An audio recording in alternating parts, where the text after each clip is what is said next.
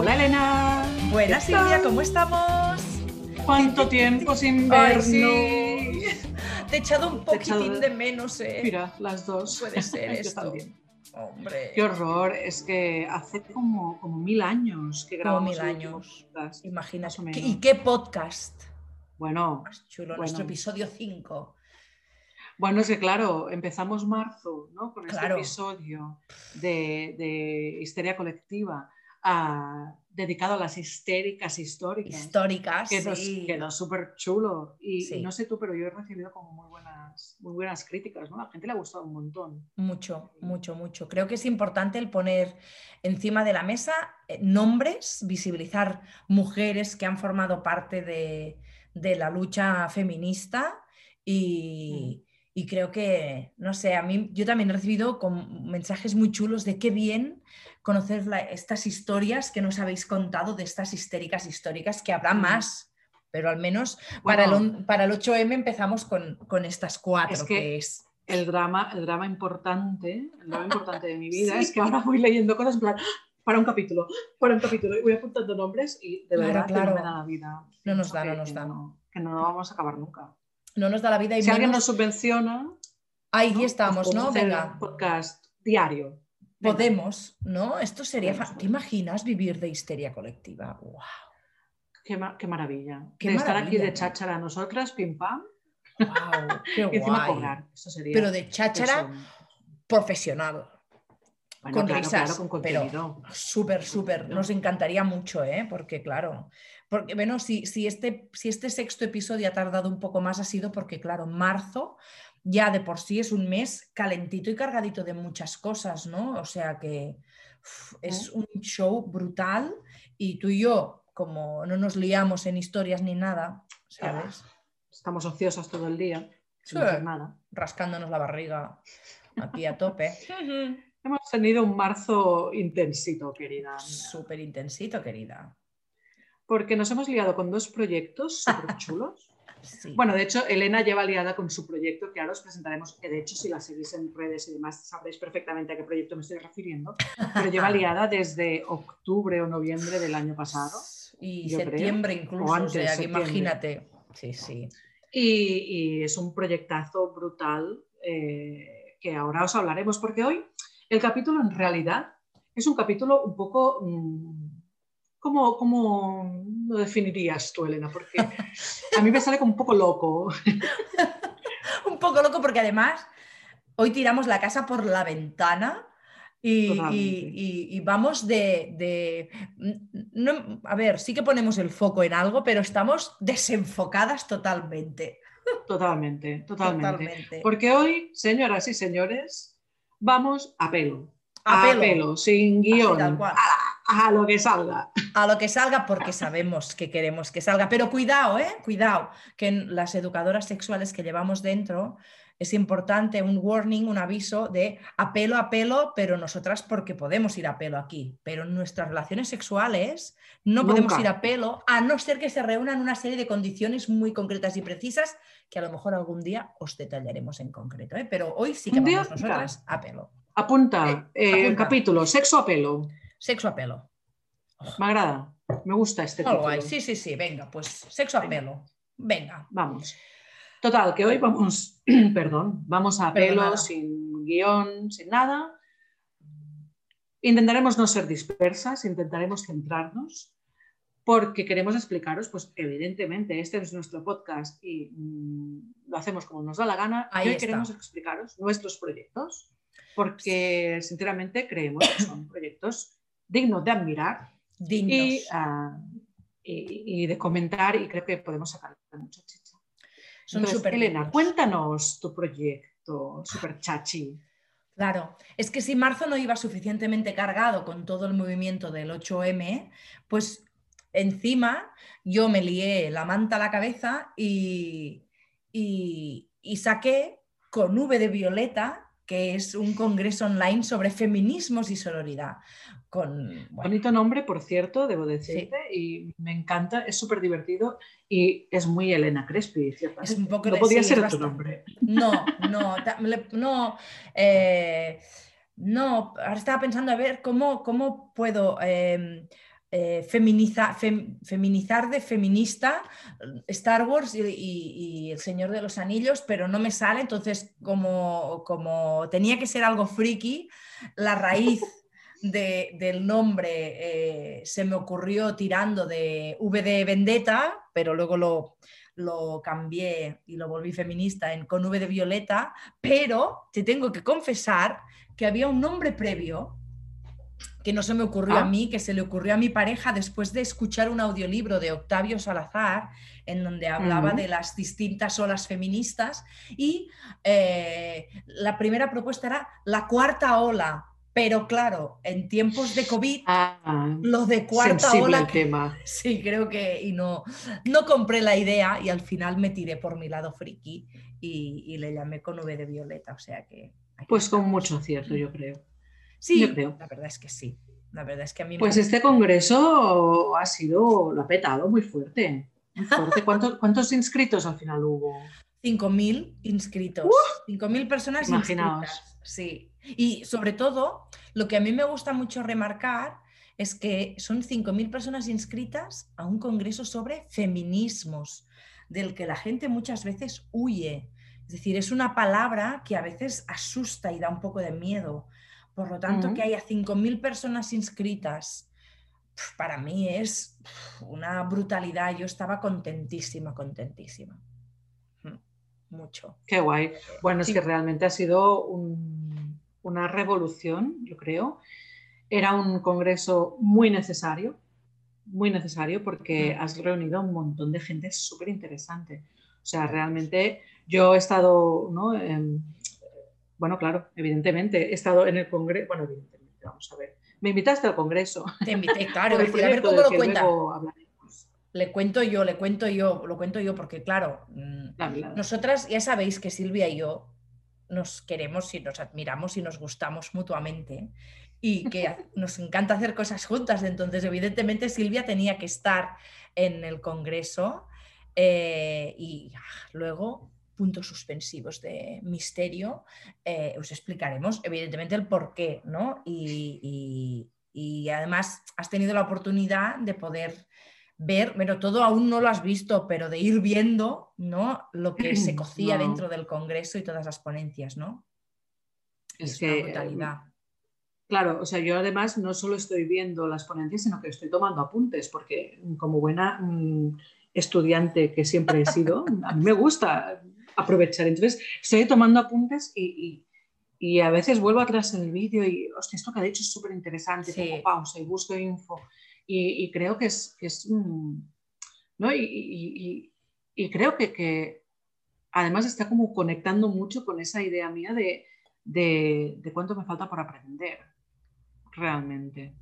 Mucho. No sé si tú has tenido la misma sensación. Sí, sí, es decir, yo siempre explico que mi crisis quizá más grande en el feminismo fue cuando empecé a quizá militar un poco más, a leer, ¿no? a sumergirme de manera como más evidente, aparte del, decir soy feminista porque creo en la, en la igualdad de derechos y creo que pues, lo que sucede en las logísticas domésticas, en las relaciones sexoafectivas, pues no es justo en las crianzas, ¿no? Pues aparte de todo esto, pues cuando empecé a sumergirme más, claro, tuve una crisis enorme, primero de autoenfado, al detectar cuántas cosas machistas hacía yo y sigo haciendo.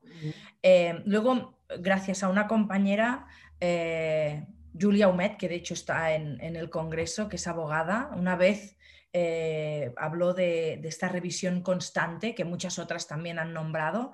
¿no? Yo la oí a ella por primera vez y pensé, ah, vale, es decir, no es o blanco o negro, no, no es un soy feminista, por lo tanto no hago nada machista, es un yo he crecido en un mundo muy machista, por lo tanto es imposible que no tenga eh, muchas actitudes machistas, pero la idea del feminismo es ir revisando todo esto y cambiándolo, ¿no? Y con el Congreso he destapado aún más la caja de Pandora en temas mucho más amplios, ¿no?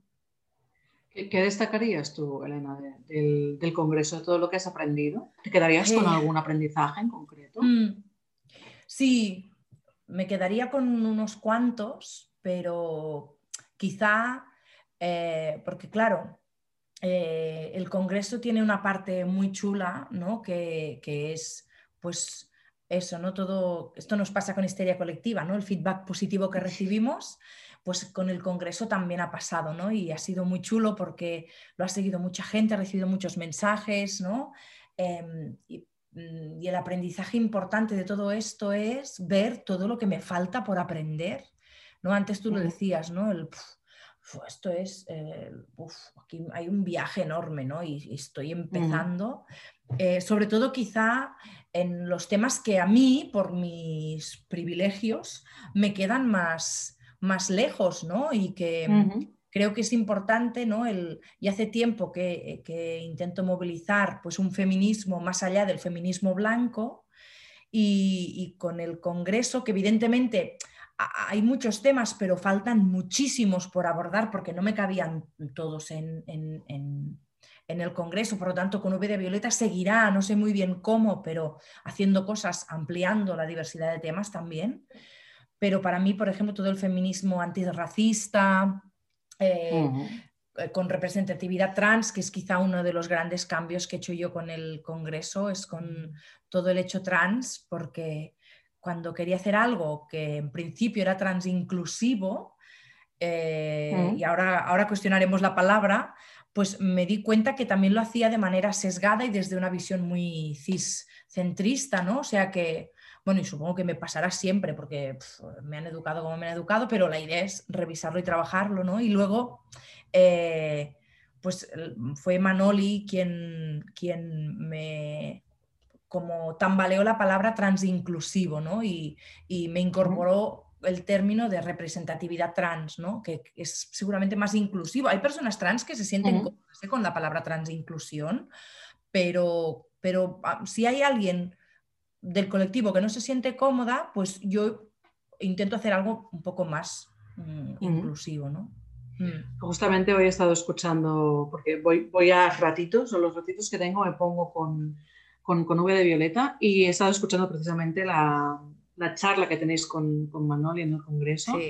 Yo no la conocía, o sea, la sigo por redes sociales, pero no la conocía y me ha parecido una tía súper interesante. Y cuando ha dicho esto, ¿no? En plan, bueno, tenemos que revisar el tema del inclusivo, he pensado, coño, espérate, que una cosa que yo me pensaba que hacía súper bien, ¿no? Y que, uy, de repente no. Mm. Y, y, es un poco como que peta la cabeza, ¿no? Porque sí.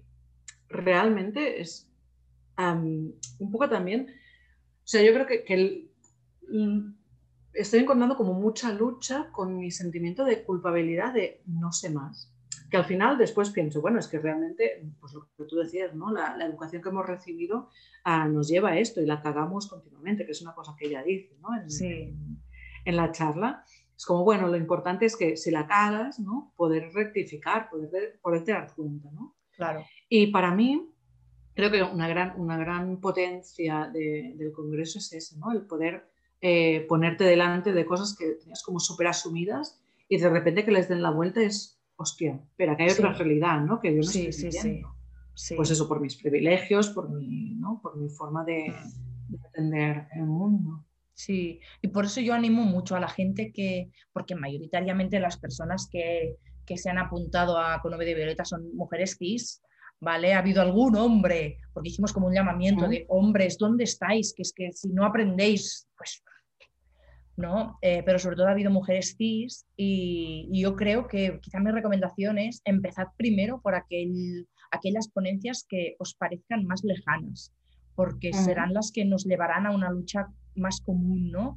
Para mí ha sido, eh, hay, hay pues hay cuatro ponencias en las que hay personas trans, ¿no? La de Manoli, Judith, uh, Zoe y Paul con Bell, y, para mí han sido los que me han puesto en jaque muchas cosas que yo ya quería que me pusieran en jaque, ¿no?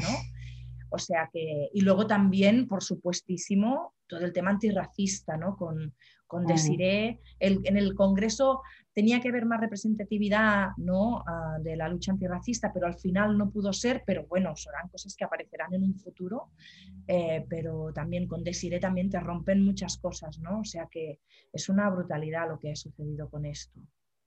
Porque ahora que has dicho esto, entiendo entonces que este congreso no está cerrado. No. Que hay proyectos por ahí. Mm, ¿Nos puedes contar cositas así en exclusiva? Eh, son cositas desenfocadas, porque sí que la idea es pues, que el Congreso esté abierto para las personas. Claro, esto sucedió desde el 22 al 26 de marzo, se abrió de manera gratuita para que se viera solo esos días, luego la gente que lo puede ver siempre eh, son las personas que compran el pase de pago, que también lo dejaremos por aquí por si a alguien le interesa, ¿vale? Eh, y la idea es que este congreso siempre esté accesible para quien quiera comprarlo en principio, ¿vale? No sé si a lo mejor algún día cerraré las ventas, pero de momento si cae de vez en cuando una que, quiera aprender, pues como un curso, ¿no? En el fondo. Eh, pero la idea es que sí, que no sé si como congreso online, que sí que puede haber una segunda edición con más temas, pero sí que a partir de aquí en Con V de Violeta sucedan cosas feministas y pueda haber como un equilibrio de cosas gratuitas y cosas de pago, porque es que si no, no comemos, ¿vale?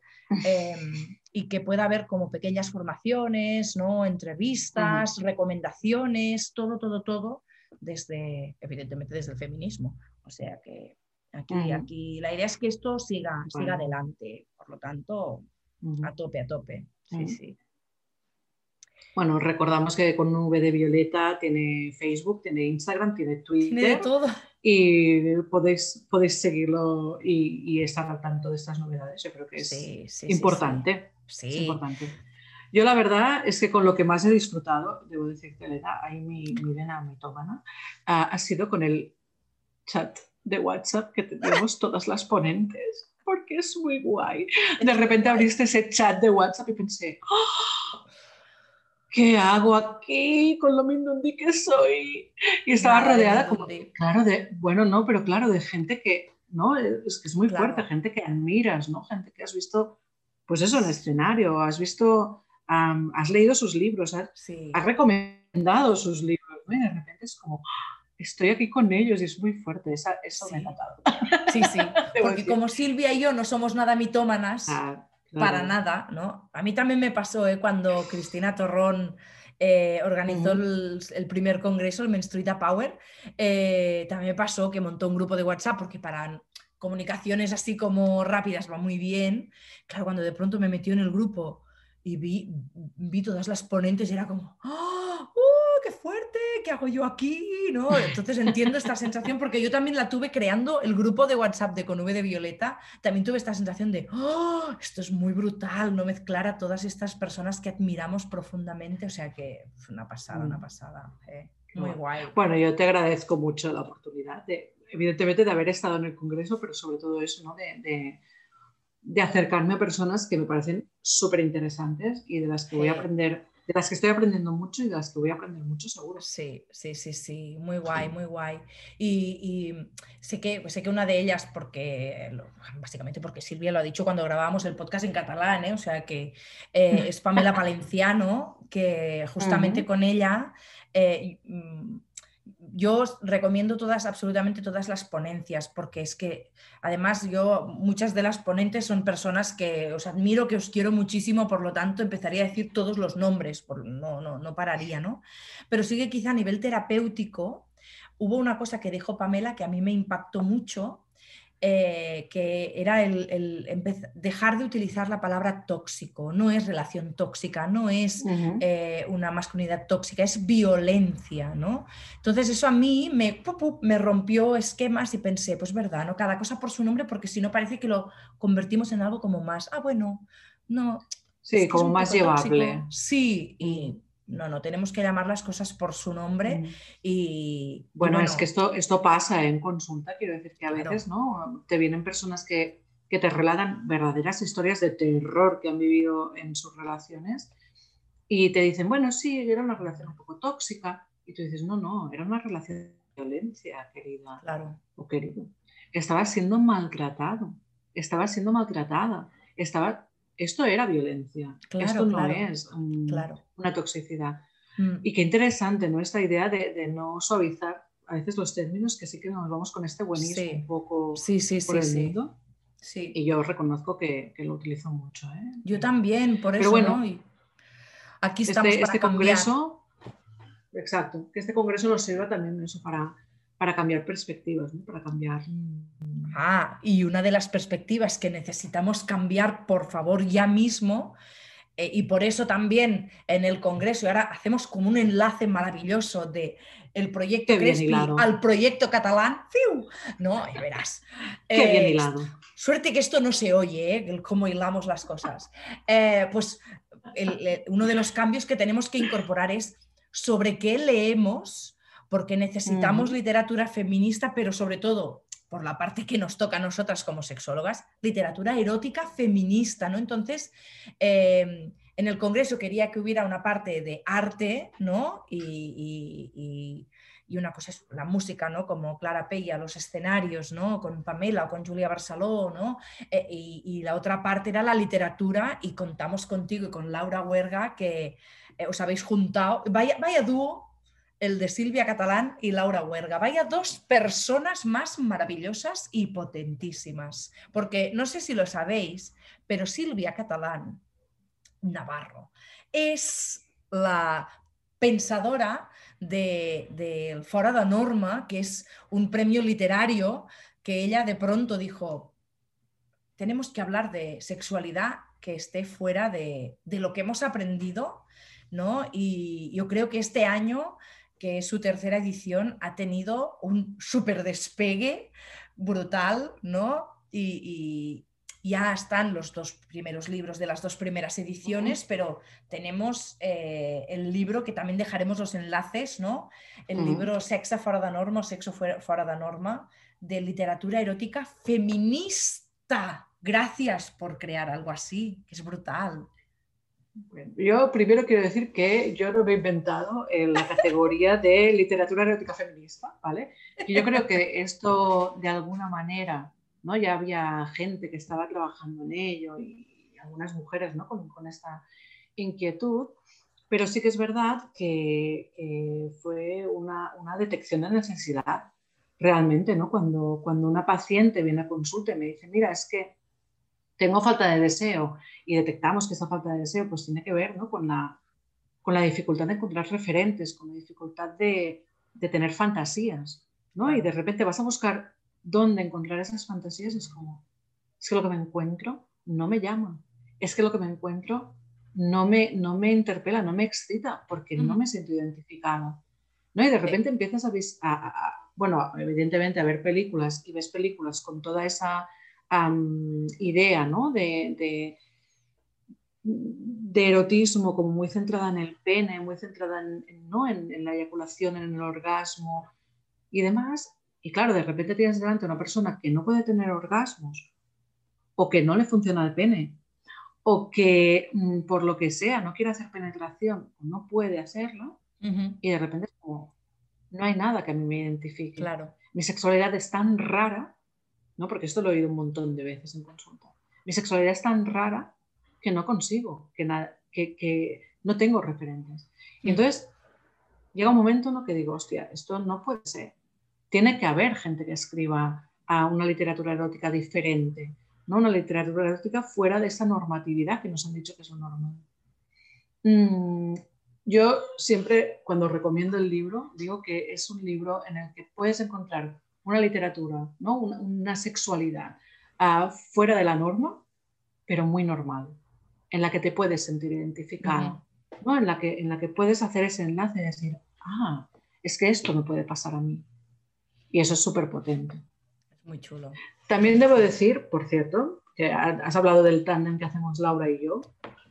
Encontrarme a Laura en el camino ha sido un regalo de estas cosas que no sabes por qué pasan, porque la idea fue que yo tenía este proyecto, yo, yo, quería que creciera el proyecto y pensé, esta, esta editorial, Rayo Verde, ah, me flipa, tiene una, una literatura súper chula, ¿no? apuesta por, por, títulos también muy diferentes y, y pensé, mira, ves a llamar a la puerta. Y llamé a la puerta y me abrieron las puertas, las ventanas y todo. O sea, Laura Huerga se ha tirado de cabeza a este proyecto a lo loco, eh, poniendo el nombre de, su editorial y poniendo dinero, evidentemente, para que el premio tuviera también esa, esa cuantía económica, pero sobre todo poniendo mucha energía. Y, de hecho, de hecho el, el, el título este, Literatura Erótica Feminista, se lo puso Laura. Yo, bueno, Laura y su equipo Decidieron que querían sacar al mercado este libro con ese subtítulo. Claro. Y a mí me pareció, bueno, primero me dio un poco de miedo, debo decir, porque todo lo que, lo que tiene el sufijo feminista, al final muchas veces es como muy malentendido, ¿no? Es como, no, es solo para mujeres. No, no, no. Esta literatura es para todos, para todes. Claro. Absolutamente, para todos. Para, o sea, es que todo el mundo puede sentirse identificado en esto. Y de hecho, yo creo que, que los hombres cis, hetero, entren a leer este tipo de literatura, les puede ayudar mucho también, una, a ver otras realidades y dos, a sentirse mucho menos presionados en sus relaciones sexuales. Esto es un problemón.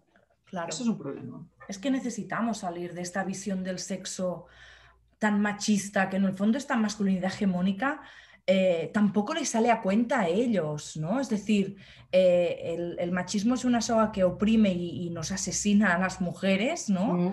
Eh, pero que, que, yo creo que hay eh, que, no sale gratis a, nadie, ¿no? Y, tener esta presión, y además en tema sexual, que nosotras luego lo vemos en consulta, ¿no? El tener que ser como máquinas ejecutoras, ¿no? Que lo hacen todo bien con estos penes erectos enormes, ¿no? Como la Torre Akbar, ¿no? Digo yo, el, pollote, ¿no? Que es como... De hecho, si, me permites, vuelvo un momento al tema de Con V de Violeta, Congreso, y recomiendo respecto a esto la ponencia de Marina Castro. Por favor, claro, claro. pero realmente habla de esto y, lo pone muy bien sobre la mesa, ¿no? Esta presión que realmente sienten los hombres ¿no? delante de, de las relaciones sexuales como nos las han explicado. Claro, claro. De hecho, Marina va como loca buscando libros de literatura erótica feminista, ¿no? Y de momento creo que solamente hemos encontrado el, sexo fuera de norma eh, y, necesitamos, ¿no? Porque tenemos que mm, trascender a las 50 sombras de Grey, por favor, ¿no? Por Dios, sí, ya vale. Un cruce, ¿no? Porque yo, por ejemplo, cuando salieron, me las, me las empecé a leer porque los medios solo querían hablar de esto, pero yo a, mitad del segundo libro, yo ya tuve que dejarlo, no sé ni cómo aguanté. Aún llegaste lejos, yo en el primero me lo acabé por aquello de decir, me lo acabo claro. y lo critico con, pero uff, con conocimiento. Y al segundo decidí que, que nada, que nada. Yo es que los compré los tres de golpe, ¿sabes? Entonces, pero bueno, se ha quedado ahí. Qué valiente. Vale mucho más la pena eh, el poder comprar el sexo fuera de norma, porque aquí, ¿no? Claro, es que, fijaros, ¿eh? El relato ganador, el de Alba Serrano Jiménez, eh, el follar normal, follar normal, es que es brutal, ¿no? El follar normal. Y luego también decir que una de las personas que participaron y que ganaron también, fueron finalistas, es Belulit. O sea que esto es muy chulo, ¿eh? El, que, que, que, Bell se lance a participar en un, en un premio como, como, el que tú has creado. Es una maravilla. ¿eh? Y dejaremos apuntados todos los nombres porque me parece injusto que no salgan todo el resto de personas que han participado y que han sido finalistas, ¿no? Y claro, aquí hay 12 relatos, ¿no, Silvia? Que son una maravilla. Bueno, son, y son muy diferentes entre ellos. Yo creo que em, es mucho también la, gracia de este libro. ¿no? Ha, habido personas que me han preguntado, ¿no, harás un, no, ¿no convocarás un concurso del libro erótico? Tal? Y pienso, sí, puede ser una opción, ¿no? Mm, abrir el concurso a que haya un, premio del libro, pero creo que, que, da mucho más juego el hecho de que haya 12 historias diferentes contadas por 12 personas diferentes, completamente diferentes entre ellas, porque al final eso lo que nos lleva es a que yo apuesto a que cualquier persona que se lea el libro va a encontrar por lo menos un relato en el que se sienta un poco identificado. Estoy convencida, porque son muy diferentes entre ellos. Entonces, yo lo recomiendo muy fuertemente. Ahora que llega San Jordi, Cataluña, eh, pero el día del libro yo creo que ahora ya es como... Sí, ahora ya sí, creo que es bastante... El 3 de abril. Pues para toda la gente que no estáis en Cataluña, regalaros el libro Regalaros el pase violeta de Conurbio de Violeta, yo creo que también es una muy buena opción. También, oye, la recomendación es autobombo total, ¿eh? Totalmente. claro que sí. Ya lo hemos dicho al principio que Hoy era para nosotras. Hoy hemos venido a hablar de nuestros proyectitos, proyectazos. Ahí, ahí. Uy, tú no sabes la ilusión que me hace a mí poder decir la mítica frase de he venido a hablar de mi libro. Esto ya lo he dicho en tres grupos de WhatsApp. Me encanta. Nos encanta. Esto también es un poco boomer, ¿eh? Silvia, le he venido a hablar de mi libro. Hay alguna generación que no sabrá qué es esto, ¿eh? Bueno, que lo busque, que lo busque, que es que lo busque, un momento televisivo. Momento épico, épico. Histórico. Es súper histórico. Oye, Silvia, a mí, yo que ya sabes que soy muy fan tuya y que te admiro un mogollón, también me ha hecho mucha ilusión ver el epílogo que es tuyo de, del libro, porque además es que yo cuando empecé, es que, bueno, tengo que reconocer que empecé el libro por el final, porque cuando vi que Silvia había escrito algo, yo me fui a leer a Silvia, ¿no?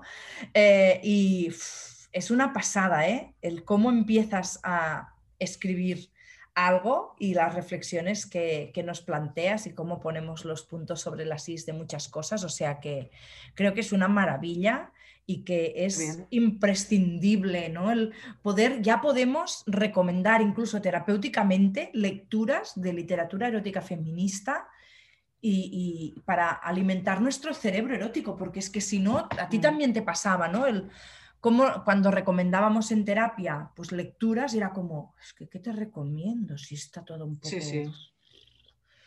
Realmente, realmente.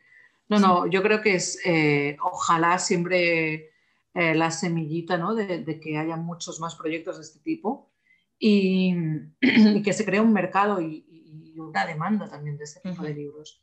Y yo creo que, que si, si ayuda un poco en eso, yo ya soy súper feliz porque realmente a nivel terapéutico va a ser, va a ser muy, muy, muy, muy positivo. Claro. Así que nada, hoy nos quedamos con estas recomendaciones a lo, a lo autorrecomendación. Auto super bombo. Y bueno, nos ha quedado un programa guay. Nos ha quedado muy guay. Es que necesitábamos hablar de nuestros proyectos porque son chulos y son de aprendizaje total. Es decir, todo el mundo debería tener el sexo fuera de norma en su mesita de noche. y todo el mundo debería tener un pase violeta para estudiar y reestudiar todas las ponencias oh, y aprender y destruir conceptos. Así que os quedáis con, estos, con estas recomendaciones. Exactamente. Nos veremos prontito, Elena. Sí, no, al menos no, vamos a tardar tanto tiempo, ¿eh? porque si no nos echamos de menos, o sea que... Esperamos que no. Pues nada, nos vemos a la próxima. Nos volvemos a ver en nuestro momento histeria colectiva porque ¿qué somos, Silvia Catalán? Pues unas histéricas, Elena Crespi. ¡Fuerte! Tirémonos de los pelos. Un besazo. Adiós. Adiós.